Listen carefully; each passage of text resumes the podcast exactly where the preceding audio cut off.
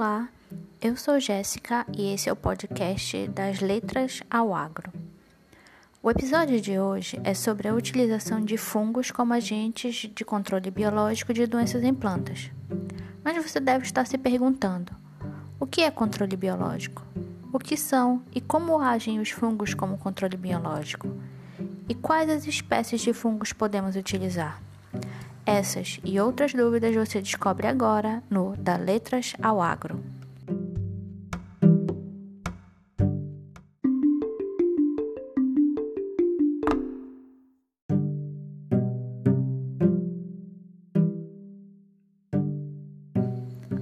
Para começar, o controle biológico de doenças em plantas se trata da utilização de microorganismos não patogênicos para o controle de outros organismos patogênicos que causam interferências negativas no patógeno, ocasionando diminuição do crescimento, da infectividade, da virulência, da agressividade e de outros atributos.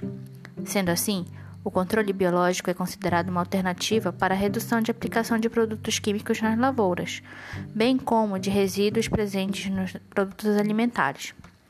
Para melhorar o uso de produtos biológicos no controle de doenças em relação a outros métodos de controle, é importante o conhecimento da estratégia de uso desses produtos e as recomendações adequadas para cada cultura, além da assistência ao produtor que vai utilizá-lo.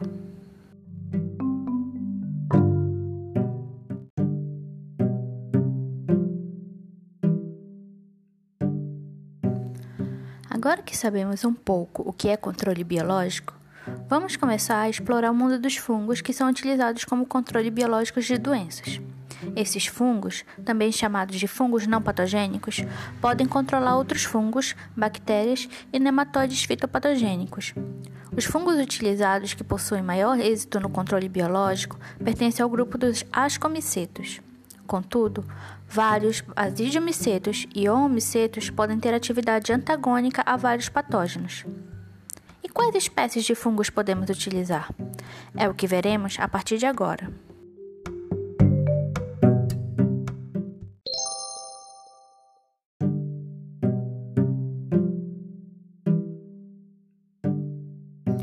Dentre as espécies de fungos mais estudadas, as espécies do gênero Tricoderma são as que possuem bastante sucesso, tanto em pesquisas quanto na indústria.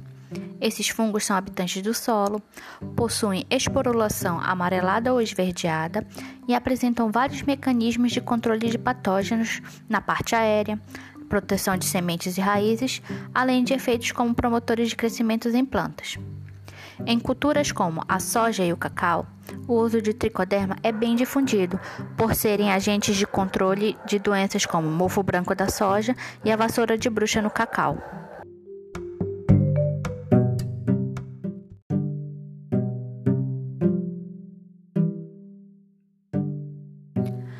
Além dos fungos do gênero Tricoderma, existem outros fungos ascomicetos capazes de reduzir o inóculo de fitonematóides onde estes possuem a capacidade de colonizar, capturar, matar e digerir nematóides.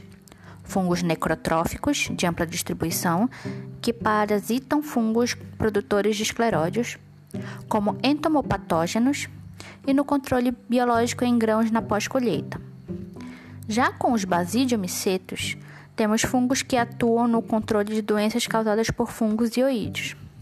Com os zoomicetos, o fungo Pitioligandro, que é bastante estudado no controle de micoses humanas como pé de atleta, é um importante parasita de, dos homicetos do gênero Pitio e Phytophthora e dos fungos do gênero Fusarium e Botrytis.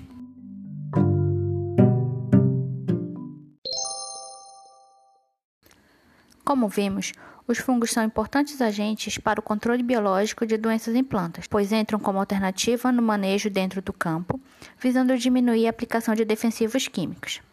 É necessário também que haja esclarecimento aos produtores, agrônomos, técnicos e pesquisadores sobre a sua utilização, propondo a todos uma reflexão acerca do controle de doenças nas lavouras. Este foi o primeiro episódio do nosso podcast. Muito obrigada por ouvir e até a próxima!